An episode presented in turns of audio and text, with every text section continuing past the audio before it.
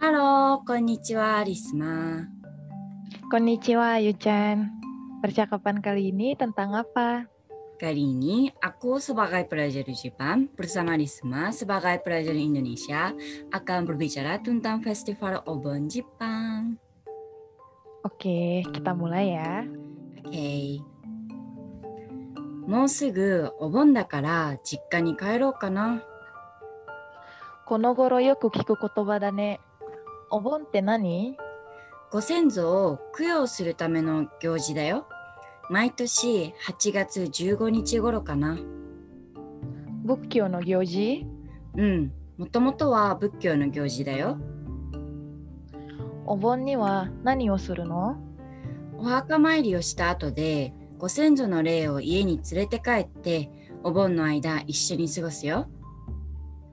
だから帰省する人が多いんだね。そういうこと。祝日になるの祝日ではないよ。でもこの時期は連休にする会社が多いみたい。大学はもともと夏休みだけどね。年末年始のお休みみたいだね。そうそう。みんなでごちそうを食べたり、親戚に会ったり、夏祭りに行ったりして過ごすんだよ。日本人にとって大切な行事なんだね。Selanjutnya kosakata yang perlu diingat adalah もうすぐ sebentar lagi 実家 rumah di kampung halaman よく sering 行事 acara atau ritual 毎年 setiap tahun 連れて帰る mengajak pulang 過ごす menghabiskan waktu 帰省する pulang kampung 親戚 kerabat atau keluarga 大切 penting Gimana teman-teman? Bisa dipaham belum? Festival Obon itu salah satu acara terbesar di musim panas di Jepang ya Benar banget. Di Jepang, hari raya keagamaan seperti itu sebenarnya bukan hari libur nasional sih, tapi ada banyak perusahaan yang libur selama festival Obon ya. Hmm. Ada banyak orang yang pulang kampung juga kan ya untuk acara itu. Iya, bahkan ada banyak juga sekolah yang memiliki libur musim panas selama bulan Agustus. Jadi anak-anak sekolahan memang libur pada saat Obon gitu. Hmm. Intinya festival obon itu untuk menyambut kedatangan leluhur ke rumah gitu ya.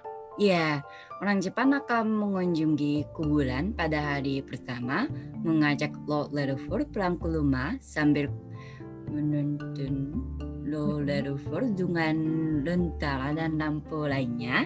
Dan di hari terakhir, api akan dinyalakan lagi untuk meminta mereka kembali. Hmm. Panjang juga ya. Hai, Terus emangnya festival obon itu berlangsung berapa hari sih? eh, bergantung pada wilayahnya sih, tapi Obon umumnya diadakan selama 3 atau 4 hari dari tanggal 13 Agus- Agustus ya. Hmm. Di beberapa daerah selain tarian festival obon, pertunjukan kembang api juga diadakan saat perayaan festival obon itu ya. Ya benar banget. Pokoknya festival musim panas di Jepang itu seru ya. Ada Obon, ada Hanabi Taikai. Hmm.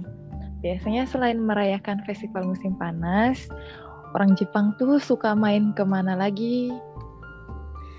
Eh, pastinya sih mainku pantai ya. Eh, orang Jepang banyak yang mainku Okinawa kalau lagi libur liburan musim panas. Hmm, pasti asik ya. Hai. Kalau Ayu-chan, rencana musim panas tahun ini apa?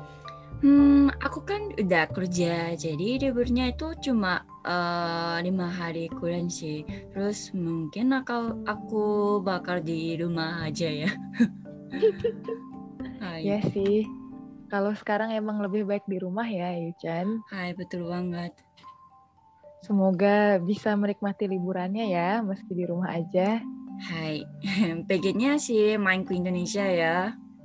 Wah, harus ya kalau situasinya udah lebih baik. Bener banget. Tunggu aku ya teman-teman di sana. Oke.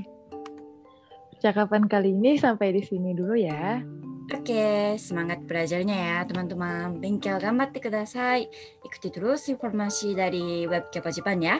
Arigatou gozaimasu. Arigatou gozaimasu. Bye-bye. Bye-bye.